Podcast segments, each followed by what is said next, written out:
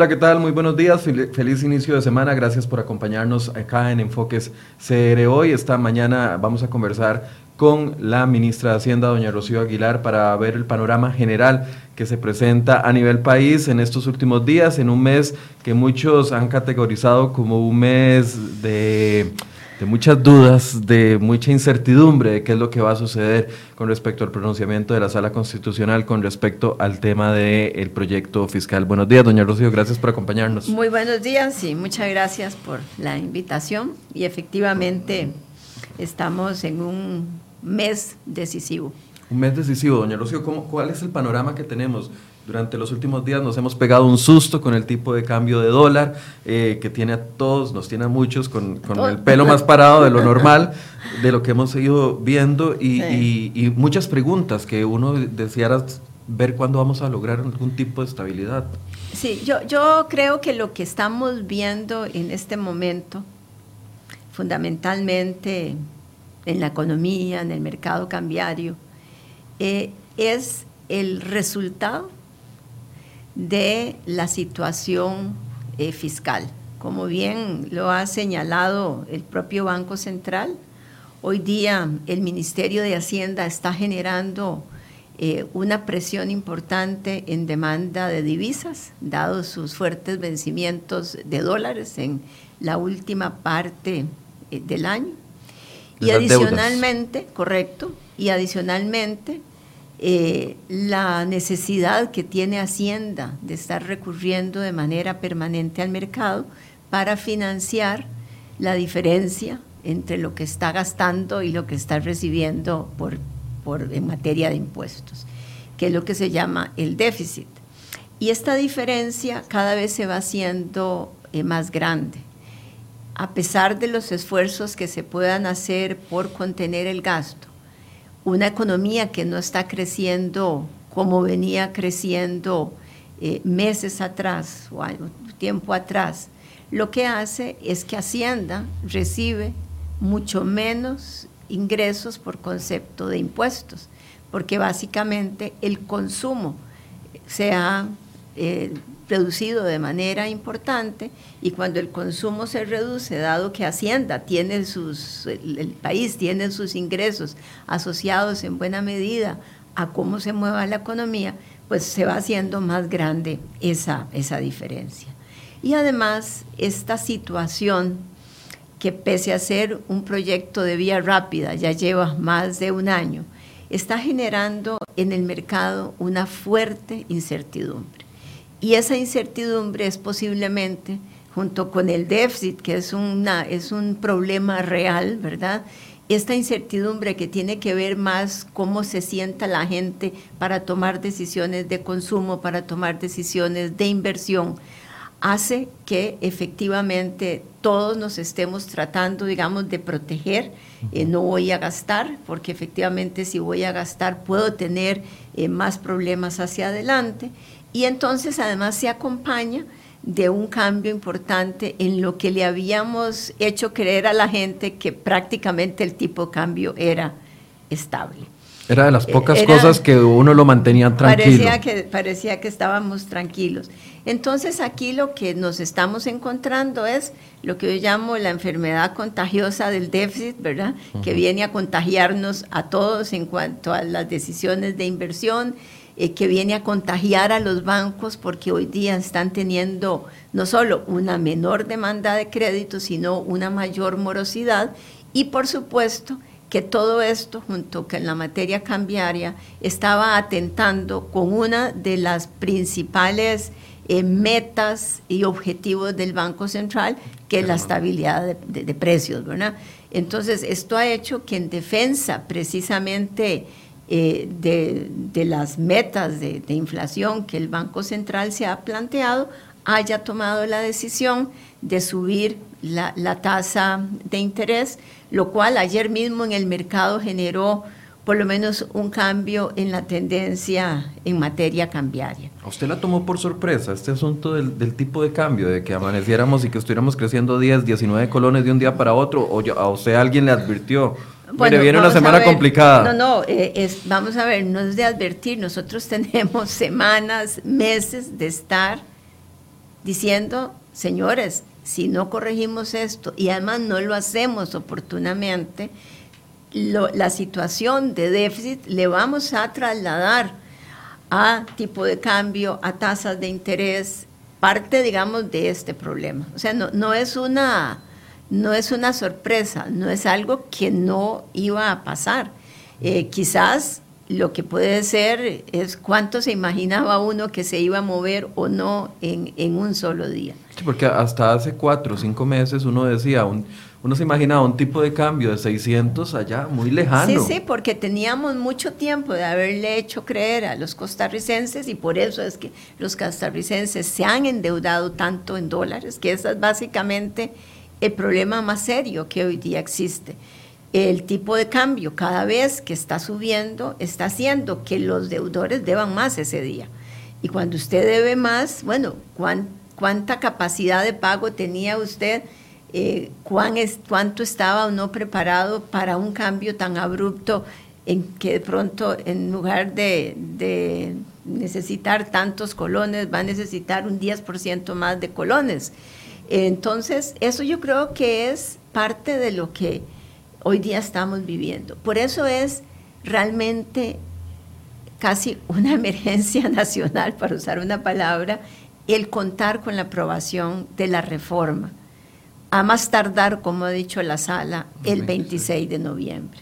Porque no solo el mercado costarricense está a la espera de eso, los mercados internacionales, nosotros tenemos colocada deuda en el exterior y está teniendo una, un impacto muy negativo en el precio de nuestras eh, colocaciones.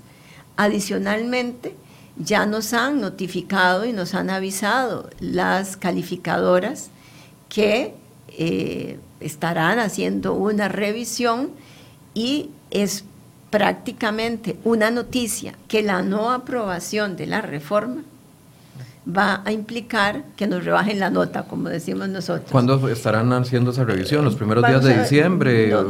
¿Posterior a que haya una decisión? Yo, creo que va a ser pues, más cerca de, de, diciembre, no sé si en diciembre o enero, pero pero ya, ya digamos, ya vinieron al país, ya se reunieron con los diferentes actores eh, y ya por lo menos se llevaron un sentimiento de cómo lo están viendo ellos. Eh, y evidentemente es claro que la reforma fiscal y la aprobación del expediente fortalecimiento de las finanzas públicas puede marcar una diferencia de cuál es la ruta que el país escoja. Y el plazo es un plazo terriblemente importante. Eh, estas semanas, cuatro semanas, 24 días que faltan, ¿verdad? Para que me imagino que usted tiene un contador ahí en su eh, oficina. Más o menos los cuento por hora. Ajá, me imagino. Eh, estos 24 días que tenemos al frente van a ser días complejos y difíciles, donde todos los actores tenemos que tener claro que hay una luz al final del camino, que es la aprobación de la reforma y que no deberíamos precipitarnos en decisiones antes de que la sala lo resuelva. Esto eh, porque si nos precipitamos, vamos a hacer casi que el día en que tengamos la solución ya sea demasiado, demasiado tarde. Entonces, yo creo que es muy importante eh, que todos estemos claros, que no estemos haciendo eh, juegos que vayan a tener más impacto cambiario que lo que es propio de las fuerzas del mercado. Eh, nosotros hemos tenido un, un periodo complicado, pero hemos tomado las decisiones necesarias para poder efectivamente cumplir con las obligaciones las obligaciones nuestras son eh, eh, de sumas cuantiosas. Ya hoy día tenemos prácticamente cubierto la mitad. Eh, eso significa que nos faltarían como 1.500 millones de dólares, que con los contratos de colocación... ¿Ese dinero para qué, perdón, específicamente? Ese dinero es, uno, para pagar las letras del Tesoro. ya tenemos la mitad. para pagar las deudas para pagar los aguinaldos, para pagar los salarios, para pagarle todas las transferencias que hace el, gobierno a las diferentes instituciones eh, y pues, para, pagarle las transferencias a las universidades, a la caja, a FODESAF, etcétera, eh, para que efectivamente podamos concluir el año satisfactoriamente. Entonces, vemos que lo que nos hace falta es posible lograrlo, de lo que nos hace falta los contratos de colocación eh, nos van a generar, digamos, un porcentaje importante. Eh, y así que de unos 3 mil millones que eran más o menos las necesidades de esta última parte de, de, dólares, eh, ya... Para la, última parte del año. Ya prácticamente tenemos, yo diría, al día de hoy, más del 60% satisfecho. Los canjes, que fue uno de los instrumentos que también habíamos usado para ayudarnos en, materia sobre todo de vencimientos, eh, desde nuestra perspectiva fueron muy exitosos. Y lo fueron porque si bien se puso a disposición para que la gente decidiera cuál de todos los títulos movía hacia más adelante, se pusieron todos a disposición, de lo que nosotros habíamos previsto que se iban a llevar adelante los canjes, logramos una suma superior al 60%. Em, estos canjes...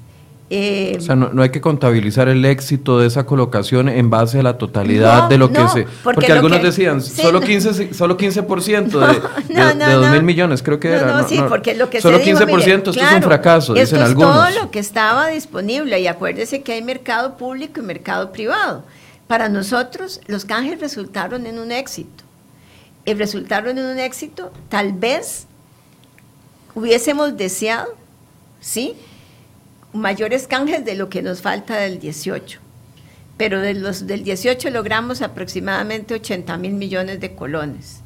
Eh, al día de hoy lo que ha sido canjeado son 420 mil millones de colones. Y para nosotros es una cifra exitosa que además nos permite un año 19 y un año 20 que al, cual ya le hemos quitado un peso importante. Entonces, esto junto con los contratos de colocación que esperamos puedan representarnos eh, por lo menos unos 600 millones de dólares, eh, suma que podría eh, incrementarse, dado que se utilizó la ley de contratación administrativa y esto, como usted sabe, con autorización permitiría subir en un porcentaje adicional. Para nosotros esto es muy exitoso. Entonces, estaremos comunicando los contratos ya de colocación eh, y eso le va a generar al mercado también esa sensación de que Hacienda está cada vez más cerca de lograr la meta para eh, completar su flujo de caja. Doña Rocío, ¿cómo eh, explicarle a algunas personas que todavía a estas alturas, y lo conversábamos antes de empezar esta entrevista, todavía a estas alturas algunos eh, sectores dicen no hay crisis, es un, es un asunto de mala administración? E incluso la semana anterior, cuando sale el tema de la liberación de los movimientos en el tipo de cambio, mucha gente dijo, esto es compadre hablado entre el Ministerio de Hacienda y el Banco Central para presionar a la, a, a, la, a la, sala constitucional a que voten a favor el plan fiscal. Eh, de esas teorías que nos armamos que, que a veces eh, son una locura, pero que tienen cierto sentido. Yo, diría que esas, esas teorías, de alguna forma, lo que son aquellas personas que quieren evadir, ¿verdad? Un poco la realidad. Eh, eh, y básicamente, más allá de lo que pueda decir Hacienda o el Banco Central, cualquiera de nosotros que tiene la oportunidad de ver la información de los bancos o simplemente ver los medios y lo que ha crecido la morosidad, eh, la morosidad ha crecido fundamentalmente porque las tasas hoy día son mayores, porque entonces las deudas se han hecho más grandes eh, y están superando la capacidad de pago de las personas. ¿Esto se debe solo al tema de deudas en dólares o también en deudas en, en colones? Deudas en dólares y deudas en ambas. Eh, las el, motor más importante para resolver este problema, porque el, corregir el déficit es un elemento necesario, pero no es suficiente. Nosotros tenemos que poner de vuelta la economía a crecer. Y si la economía no está creciendo, lo que está sucediendo es que hay menos oportunidades de empleo, menos oportunidades de salarios más robustos, menos oportunidades, digamos, de, que la gente pueda eh, tomar, eh, darse lo que serían ciertos gustos y generar, digamos, una mayor demanda de bienes y servicios. Y eso no lo estamos viendo. Es más, usted entra a ciertos lugares comerciales y ya empieza a encontrar lugares vacíos, eh, posiblemente de su círculo de amigos y personas cercanas. No todos hoy día tienen empleo, ¿verdad? Y cuando uno tiene un círculo de amigos y cada vez de ese círculo hay menos con empleo, es porque de alguna forma ahí se está manifestando la crisis. La crisis no la estamos generando además solo nosotros con nuestro problema fiscal hay un cambio en los mercados internacionales que también es una diferencia importante de lo que vivimos eh, hace un año. Está subiendo el precio del petróleo, las, tasas en Estados Unidos. Las tasas de interés, todos estos conflictos que estamos viendo eh, digamos, entre los países económicos van a generar una repercusión importante. Ya a nivel del crecimiento de la economía internacional, las cifras se han ajustado, los niveles de deuda en general de los países los, estamos, los vemos ajustarse. Vemos en las economías latinoamericanas una mayor también eh, volatilidad en materia cambiaria eh, que nosotros creemos que somos solo nosotros. No, eso está sucediendo en general en el mercado.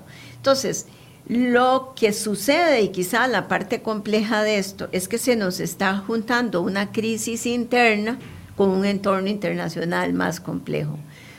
Costa Rica, que había tenido la posibilidad de resolver el tema fiscal en una condición de mercados muchísimo más eh, eh, calmados, ¿verdad? en mejores condiciones, perdió esa posibilidad. Y entonces hoy día tenemos que hacerlo, primero además ya, no, ya el tiempo se nos agotó y lo único que nos queda realmente es contar con esa decisión de aquí al 26 de noviembre. Y esa decisión va a ser la decisión fundamental para ver por cuál de los caminos irá la economía o irá el país en adelante. Esa decisión del martes perdón, del, día 26 de noviembre eh, marcará la diferencia de si usted y yo estamos sentados aquí dentro de seis meses o un año contando una historia diferente. Y es la historia de cómo Costa Rica logró frenar el problema que tenía, darle una, ¿cómo se llama?, frenarlo y continuar hacia, hacia una senda de estabilidad empezar efectivamente a hablar todos de reactivación, que las empresas vean un mejor panorama para seguir creciendo en sus negocios, o vamos a estar en el escenario, escenario totalmente adverso, que tendremos igual la responsabilidad de administrar de la mejor manera posible, pero que va a ser un escenario de mayor pobreza y mayor dolor para la mayoría de los costarricenses. Usted hablaba ahora de, de definir la, la, crisis que estamos viviendo como una enfermedad contagiosa. Ya nos contagió, por así decirse, el tipo de cambio del dólar. ¿Qué otros, qué otros eh, nos contagió la morosidad? Lo decía usted, ¿qué otros contagios están dando que tal vez no los estamos viendo? nos, nos está contagiando la confianza. Lo que más fuerte está minando es la confianza. Y la confianza es la que hace que una persona tome la decisión de si va a ampliar la planta, de si va a contratar más personas el otro año, eh, si las personas deciden que van a consumir más el otro año, eh, si la persona decide que le va a hacer el arreglo o no a su casa. Y cada una de esas decisiones, de las, desde las grandes de las empresas hasta las decisiones de los individuos, lo que finalmente hacen es generar una demanda de bienes. Y esa demanda de bienes es la que hace que nuestra producción, digamos, crezca y eso es lo que hace que haya mucho más ingresos. Entonces, el, digamos, la enfermedad digamos, de las cosas que ha atacado y es más seria es la confianza, porque finalmente las decisiones de la mayoría de las personas o de las empresas locales y quienes están decidiendo venir a invertir a Costa Rica lo hacen fundamentalmente por la confianza. Eh, eh, hay muchas más razones, pero la confianza es lo que puede o no volcar una de estas decisiones. Ese es el mayor reto que tenemos en este momento, aprobar la reforma, generar esa, volver a restablecer esa, esa confianza que le permita, por un lado, al Ministerio de Hacienda ordenar de mejor forma eh, sus finanzas, continuar con la política eh, de contención de gasto, de ser cada vez mejores cobrando los impuestos, de que los instrumentos que trae la nueva ley nos permitan realmente combatir eh, la evasión fiscal, que es uno de los problemas eh, que de los cuales todos nos, nos, quejamos y con toda la razón. Em, y agregarle a esto, eh, que podamos pasar la página de, una, de un momento tan complicado para el país como es tener el problema que tenemos con los maestros que no, que no han regresado a invertir en el capital más importante que tiene Costa Rica, que es su gente, que son los muchachos, los muchachos o los niños que apenas están en las primeras etapas eh, de aprendizaje, donde estamos literalmente en un país con las necesidades que tiene, botando la plata, porque estamos pagando salarios a personas que no están trabajando, porque estamos gastando en comidas eh, que finalmente se votan porque no se están usando para alimentar a los, a los muchachos. Y donde estamos generando además una crisis en familias que hoy día como no pueden mandar a sus hijos a la escuela, tienen que buscar a gente que, lo, que, se los cuide. O sea, estamos generando realmente una situación de dolor y de un gran costo eh, para el país, para su imagen, para la gente que viene e invierte en Costa Rica, porque hay un recurso humano eh, que está debidamente formado. Doña Rocío, ¿qué escenario se plantea para ese 26 de diciembre? Eh, de noviembre, más bien. Sí, el 26 de diciembre tengo otro tema, que es que tengo que pagar las letras del tesoro. Entonces, mi 26 de noviembre y 26 de diciembre. Pero ya las letras del tesoro ahí la, veo más tranquila con ese tema. Ya, ya eh, creo que con, la, ayuda del mercado eh, y con la cercanía de la decisión, creo que esto nos puede terminar de completar de los recursos. Porque a, un principio se dijo, bueno, dependiendo del tipo de fallo que dé la sala constitucional, si es un error de procedimiento o si es un error en una de las cláusulas, solo se saca la cláusula y listo, seguimos con el plan. Si fuera el tema del Poder Judicial, por ejemplo. Eh, pero ¿qué escenario se plantea usted? Porque, eh, y dependiendo del fallo, son dos escenarios completamente distintos. Sí, yo, yo espero, vamos a ver. ¿Sigue positiva todavía? Yo, sigo positiva por varias razones. Uno, porque uno de los temas que se han, digamos, cuestionado es el que tiene que ver con la independencia del poder, eh, eh, perdón, con el tema del, de la, el autogobierno. Del, gobierno, sí, el funcionamiento del poder judicial. Y yo creo que ha quedado debidamente acreditado que este proyecto que ya fue aprobado en primer debate y del cual la propia Corte ya se había pronunciado que no tenía, es, digamos, un efecto adverso en la operación y funcionamiento del Poder Judicial, yo no encuentro por qué ahora sí lo va a tener. Porque no hay una sola norma en todo el proyecto que esté modificando tribunales, quitando tribunales, quitándole funciones, agregando funciones, ¿verdad?, al, Poder eh, Judicial. Entonces, realmente habría que hacerse muy creativo para decir que sí, que eventualmente lo puede llegar a afectar. Eh, no va a afectar la operación y funcionamiento, no lo va a afectar. Así que yo ese tema lo doy por descartado. Eh, los otros temas son que si temas de la constitucionalidad de la canasta básica, por ejemplo. Esto, esto no es un tema de, constitucionalidad. eh, y como ya se ha advertido, está resultando más perjudicial para la gente este aumento de, la inflación y el tipo de cambio que el 1% que se había previsto en la canasta, en la canasta básica. Los temas de la amnistía han quedado debidamente demostrado, aunque Servicios Técnicos salga con otra tesis, que hay conexidad. Estamos hablando de la materia tributaria, eso es de la materia tributaria, no estamos ahí normando nada del medio ambiente o algún otro aspecto.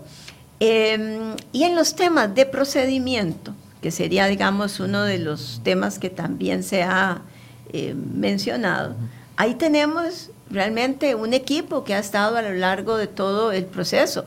Costa Rica ha fallado dos veces en el procedimiento.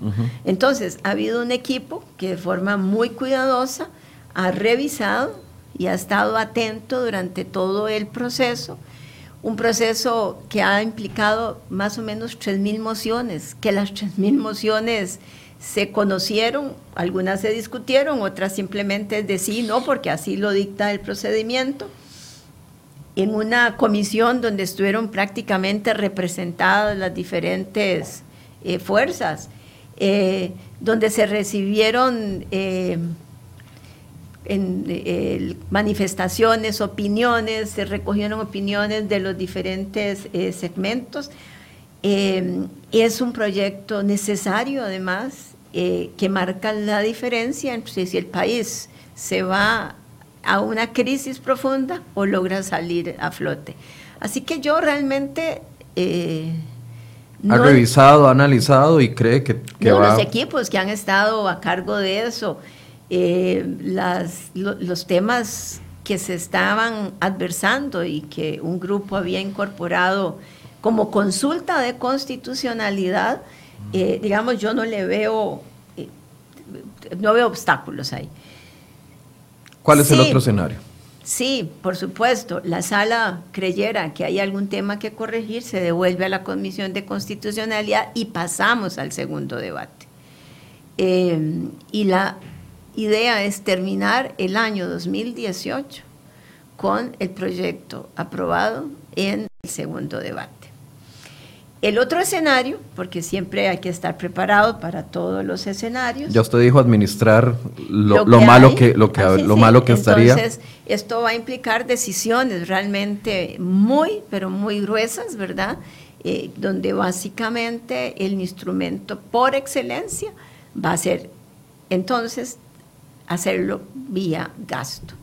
Y es importante decir, y no, porque yo lo haya, ¿cómo se llama? No porque lo diga yo, en los estudios que ha hecho el Banco Mundial, el hacer una reforma con gasto, hacerla con ingreso, eh, esta tiene una mezcla de todo, pero el hacerla solo vía gasto es muchísimo, mm, es, digamos, genera efectos más eh, negativos, al crecimiento que hacerlo solo, que hacer, digamos, ingresos. La virtud de este proyecto es que tiene ingresos, eh, tiene gastos y tiene temas que nosotros llamamos de gobernanza. De gobernanza porque va a obligar a que sigamos eh, con la faja apretada, ¿verdad? En el sentido de que tiene una regla fiscal que nos va a obligar a crecer cuando se puede crecer de una manera muy, muy ordenada.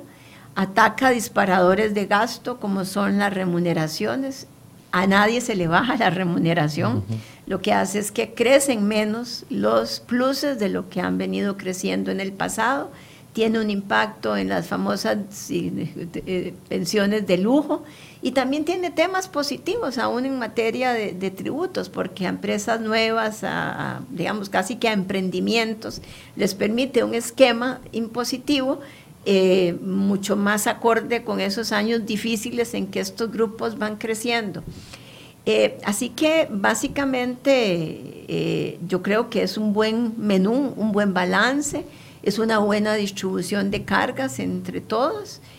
lo otro sí, implicaría que los que reciben las cargas más fuertes son las clases más bajas, porque tendrán menos transferencias de las que hoy día tienen y que son importantes en su ingreso familiar y van a tener mucho menos oportunidades de trabajo que las que hoy día, que las que hoy día tienen. Eh, y esto pues de, nos va a obligar, esas son las decisiones y esta es la forma en que no queremos ver a Costa Rica. Queremos poder seguir invirtiendo en salud, en educación, en infraestructura. Queremos que siga siendo esto un país eh, eh, próspero, ¿verdad? Y, que, y ojalá con la mejor distribución de ingresos posible. Esta reforma además ataca parcialmente al menos, uno de los elementos más negativos que es la enorme desigualdad que tiene Costa Rica.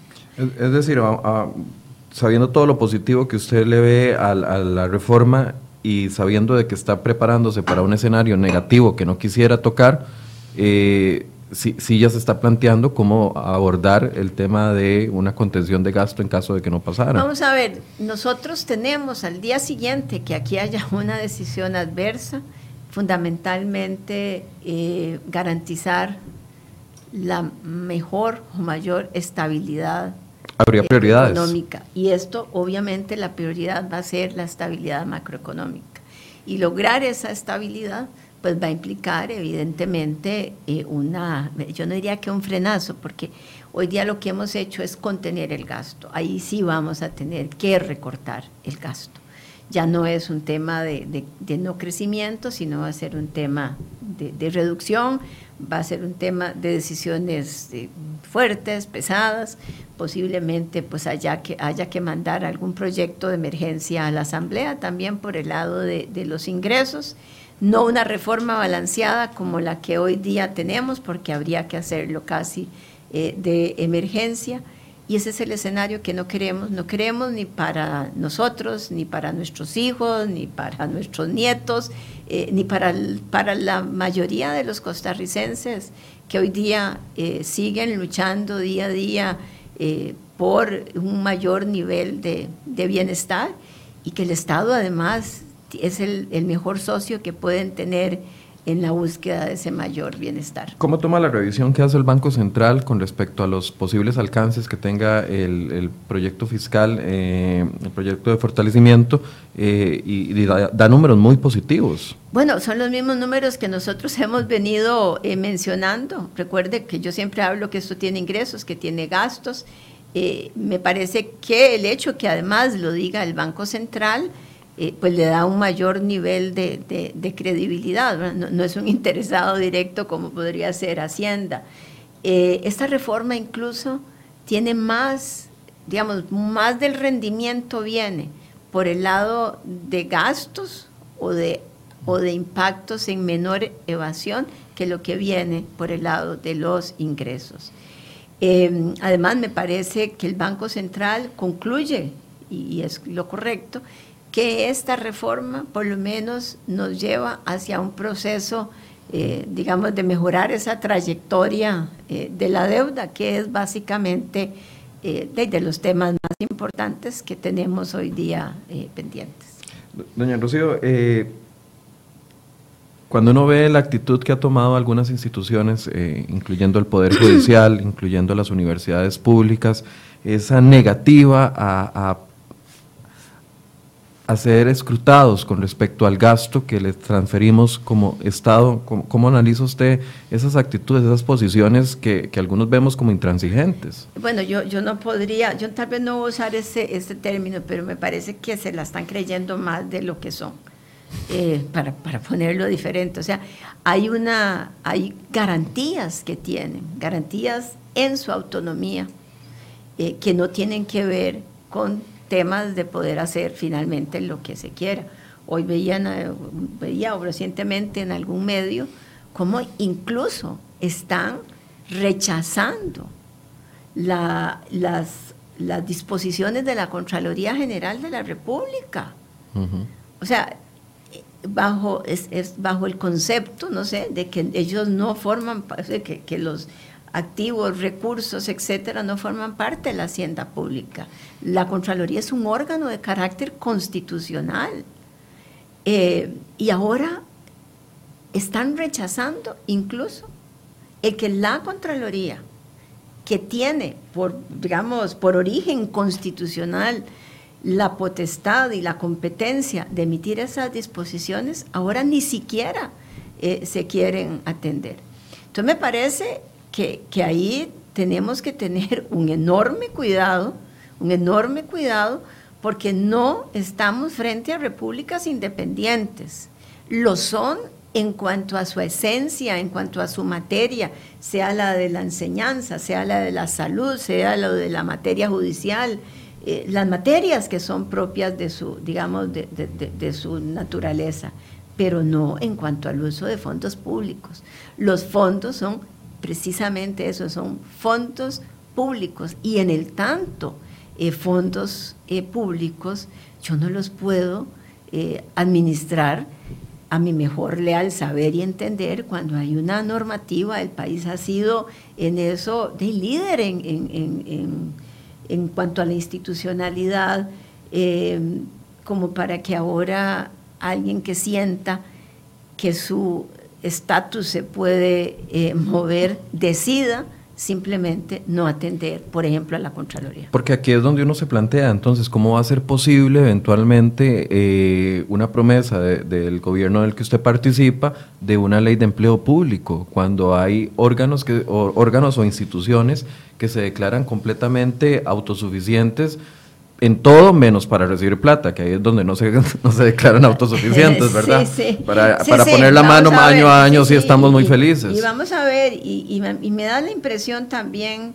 que cuando uno ve lo, digamos, los ingresos que tienen esas instituciones, los beneficios que tienen esas instituciones, quizás lo único que haya que disculparlos es que ahí no ha llegado nunca la crisis. Y no saben, digamos, cómo es que vive hoy día el costarricense, que sale en la mañana a buscar su ingreso para tener la comida del día.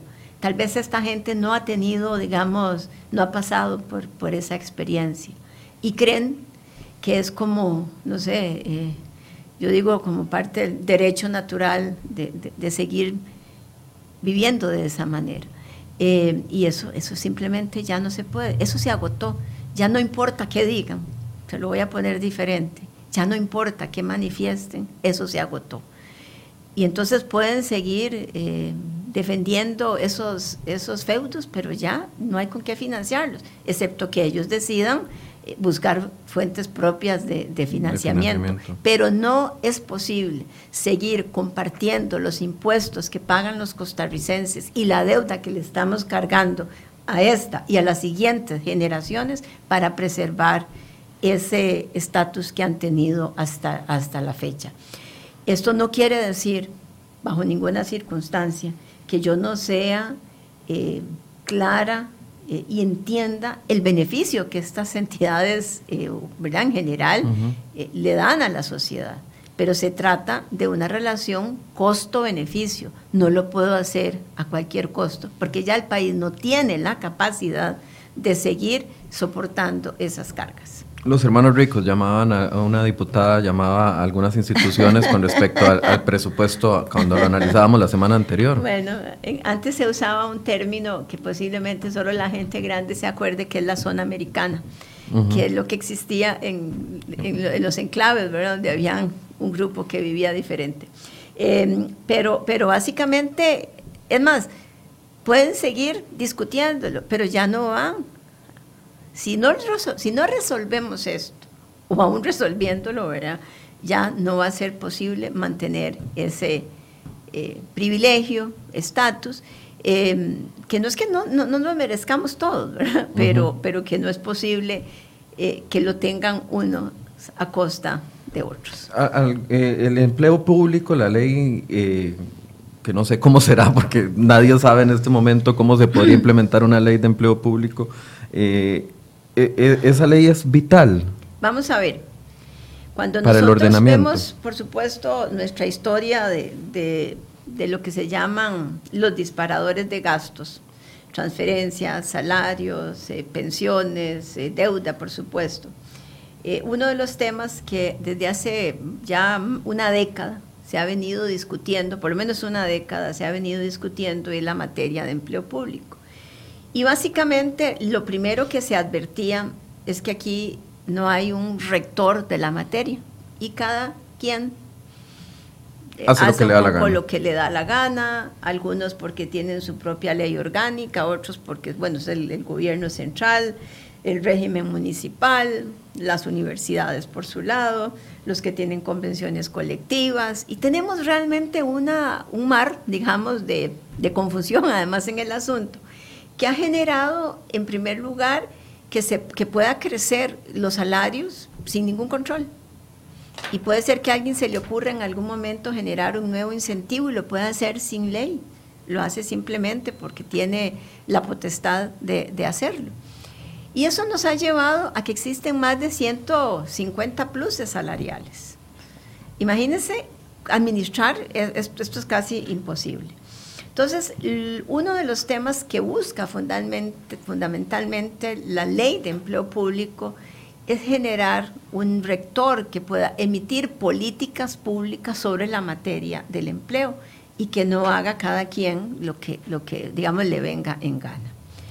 Segundo, que se pueda regular cómo se va a incorporar a alguien al sector público. Vamos a seguir simplemente con el sistema ese de, un puesto con tales características o nos van a interesar las competencias que requiramos en el recurso humano para que para que el país pueda seguir, eh, para que el sector público pueda seguir realmente otorgando bienes de calidad y servicios a su ciudadanía.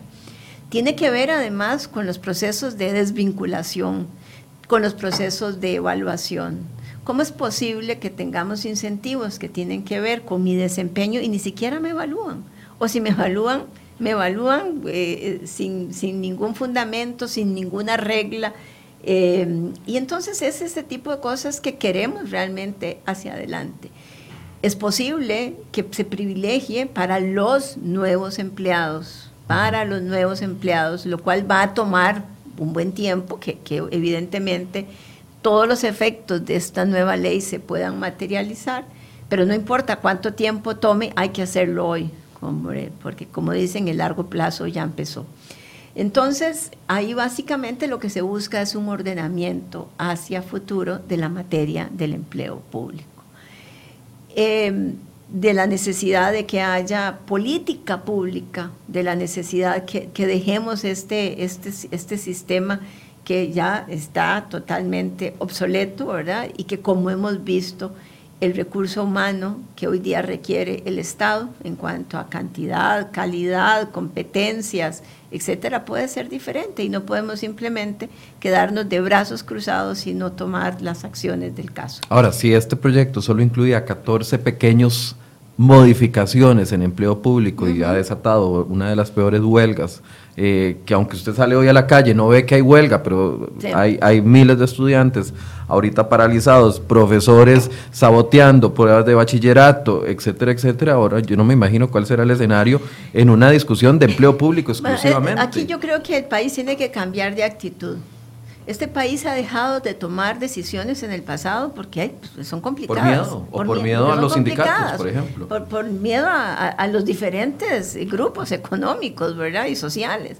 Yo creo que, que si simplemente vamos a seguir atrincherados en el miedo y en la no toma de decisiones, difícilmente vamos a, vamos a hacer que todos aquellos eh, activos que tiene este país que todas aquellas cosas que hacen extraordinario a este país se puedan mantener hacia adelante.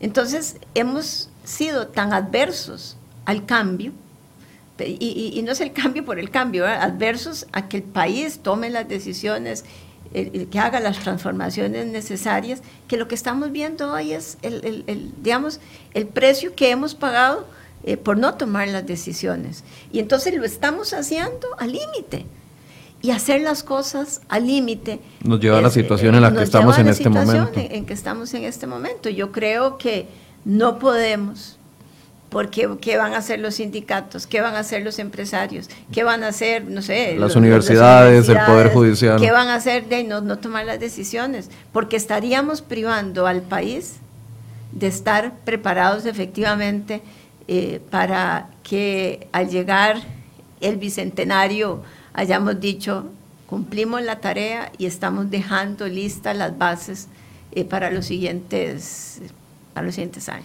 De los proyectos paralelos que se ha conversado en la Asamblea Legislativa, ¿cuál cree usted que son los prioritarios? El tema de las cooperativas, de las cooperativas es un tema el prioritario. es el 20.580. Ajá, sí, pero ya ese, déjelo que se siga cocinando donde se está cocinando. Hay un proyecto interesante, bueno, vamos a ver, hay proyectos complementarios que han sido hijos de este y efectivamente está el del sector de cooperativas eh, que también, como no queríamos cambiar, pasamos años y años y años y a las cooperativas no las grabamos. Y es un actor tan importante que puede igualmente, tiene la responsabilidad de contribuir como lo hacen el, resto eh, de los costarricenses o las personas físicas y jurídicas. Eh, está, hay un proyecto importante que tiene que ver con exoneraciones eh, que tal vez no es que sea un gran cambio, pero sobre todo para ordenar las más de 340 leyes o 400 leyes de exoneraciones. Eh, vendría el tema de la materia de empleo público. Estamos también previendo un proyecto que tiene que ver con diseño institucional y el diseño institucional es fusión eh, de instituciones y eso lo está liderando Mideplan eh, básicamente para poder con los mismos recursos ser mucho más eficientes. No es para que el Estado deje de prestar necesariamente un servicio, es para que el costo de prestar ese servicio, dada la burocracia, cantidad de instituciones, trámites eh, que tenemos, eh, se haga más eficiente y pueda llegarle un mejor servicio al ciudadano. Hay retos importantísimos en la materia de, trámites, hay retos importantes en materia de infraestructura pública, que es básicamente la otra deuda que Costa Rica tiene y que ha sido una deuda que la ha generado, que como no teníamos plata, ¿verdad? Y teníamos déficit, lo que hacíamos es que dejábamos de invertir en infraestructura. Con un alto desconfianza en las figuras de concesión de obra pública. Sí, que me parece que eso ha cambiado de manera interesante. Esta semana esta semana fue la semana pasada, que inicia operación en la terminal de contenedores, que debe haber sido una noticia importantísima para el país. Eh, bueno, quizás en otra oportunidad hubiera generado paros y todo, porque era un proyecto de iniciativa público-privado, pero ni siquiera fue, digamos, no, no la tomamos con el entusiasmo de tener una, un proyecto de esa importancia que le va a cambiar la vida a los, a los, a los limonenses.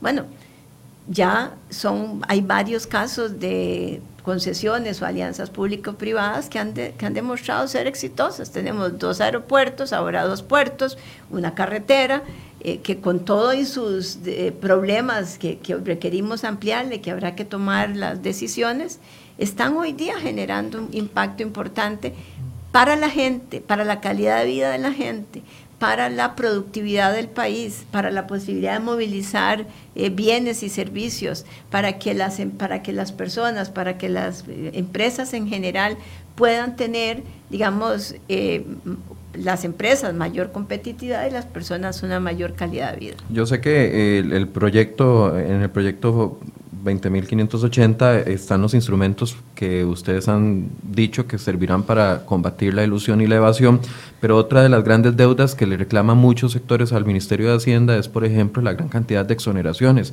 Eh, dentro de esto que usted mencionó, hay una revisión de las exoneraciones, va, va ¿qué, viene por ahí? Déjeme primero para que nos aclaremos todos. Las exoneraciones no las inventa el Ministerio de Hacienda. La posibilidad de una exoneración viene de la Asamblea Legislativa. Y tenemos años de años de estar legislando para crear más beneficios, para hacer más exoneraciones, para crear más entidades, para crear más derechos. El Ministerio de Hacienda no es quien decide qué es lo que exonera. Si fuera el Ministerio de Hacienda el que decide, ya nosotros hubiéramos acabado con las exoneraciones, téngalo por seguro. Entonces, esto requiere de reformas de carácter legal. Entonces, esto tiene que resolverse igualmente desde la Asamblea Legislativa.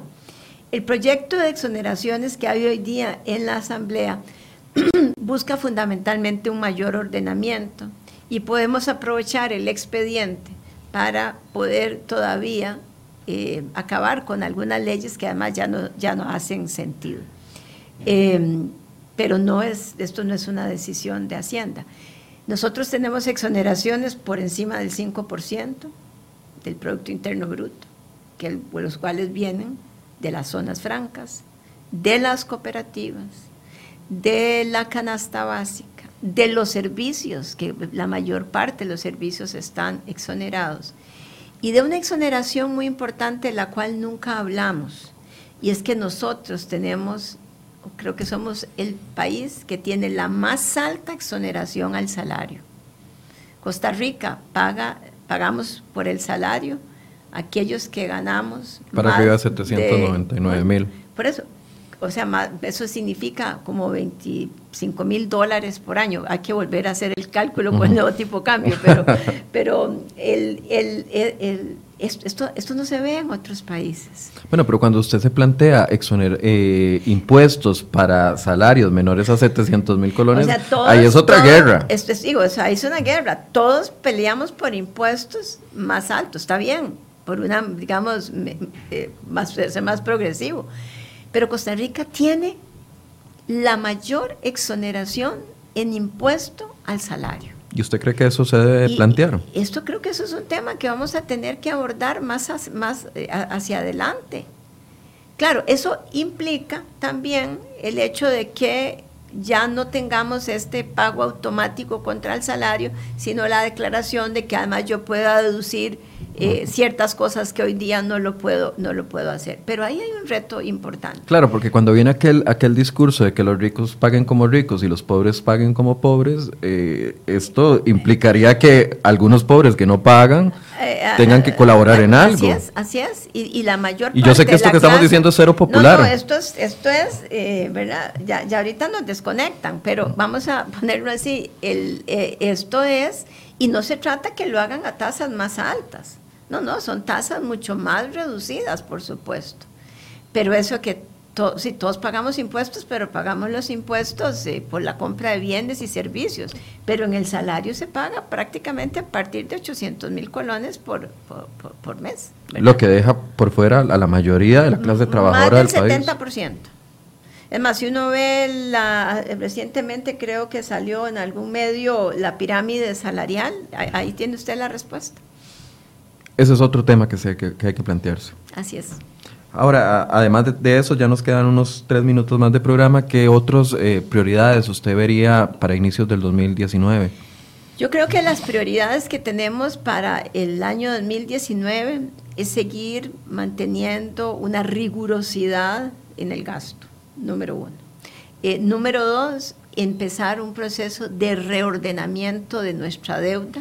Le hago una pausa ahí en rigurosidad del gasto, porque esto suena muy bonito si fuera en, manos de ustedes, pero el, la gente entiende el sector público como un solo y donde ve algunos gastos que se están dando, por ejemplo, la famosa plaza de la... Eh, ya se me olvidó el nombre, la plaza de la Universidad Nacional, es que de la diversidad cultural, etcétera, etcétera, donde se ven eh, gastos en aceras que salen a defender. Uno dice, bueno, por un lado, doña Rocío dice una cosa, pero lo que se hace es otra cosa. Vamos a ver. ¿Hasta dónde tienen ustedes músculo para poder guiar, el, bueno, el, controlar músculo, el gasto? El músculo va a ser la transferencia, para ponerlo así.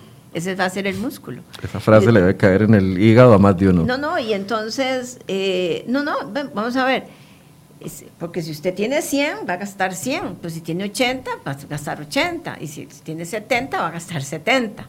¿verdad? Entonces, lo que debemos dejar ya de lado es que el gasto iba creciendo automáticamente. El gasto ya no va a crecer automáticamente. Ahí hay un cambio. Cuando usted se asoma en el presupuesto del año 2019, es la primera vez que el presupuesto no crece, evidentemente sacando el servicio de la deuda, incluso sí, que es lo que nos tiene, ¿verdad? Pero es la primera vez que el gasto no crece. Esto, esto es una cosa que se hizo sin reforma legal, además. Eso simplemente por la determinación y el compromiso de resolver el problema de las finanzas y entendiendo que este problema no se resuelve solo con ingresos, ¿verdad? Entonces, bueno, eso hay que continuarlo. Y la otra tarea importante tiene que ver con nuestra deuda. ¿Cómo podemos ordenar mejor nuestra deuda para no tener vencimientos tan altos en el corto plazo que hacen que Hacienda tenga que salir corriendo a captar dinero a la tasa que sea.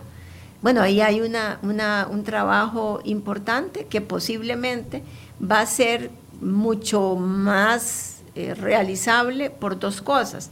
Aprobada la reforma, tenemos la posibilidad de contar con recursos de los organismos internacionales, lo cual pues nos ayuda muchísimo más a ese reordenamiento y en la fase siguiente, para el nivel de deuda que nosotros tenemos, hay que ir a los mercados internacionales. Y por supuesto, para ir a los mercados internacionales, lo primero que tenemos que hacer es que nos bajen la nota, porque si nos bajan la, nota va a ser buen más perfil. complicado. Eh, y un país que tuvo la, que tomó la decisión de corregir los problemas de, o empezar en un proceso de consolidación fiscal que va a permitir una mejor trayectoria de la deuda y sobre todo tenemos que dar la vuelta a la página y enfocarnos muchísimo en los temas que tienen que ver con lo que se llama reactivación económica. Que es imposible en este escenario. Cuya llave. Porque muchos dicen, ¿por qué no hay, no hay pues reactivación económica? Pues Pero es que con este escenario es complicado. Nivel de confianza. Cuya llave más importante es la aprobación de la reforma. Eso es como abrirle la puerta a esa oportunidad. Y esa es la oportunidad que no deberíamos desperdiciar. Muchas gracias, doña Rocío. Muchísimas gracias. Gracias por el tiempo y les agradecemos a ustedes que nos han acompañado durante esta hora de conversación. Eh, vamos a estarles dando más información a través del día, durante el día, acá en crhoy.com. Buenos días.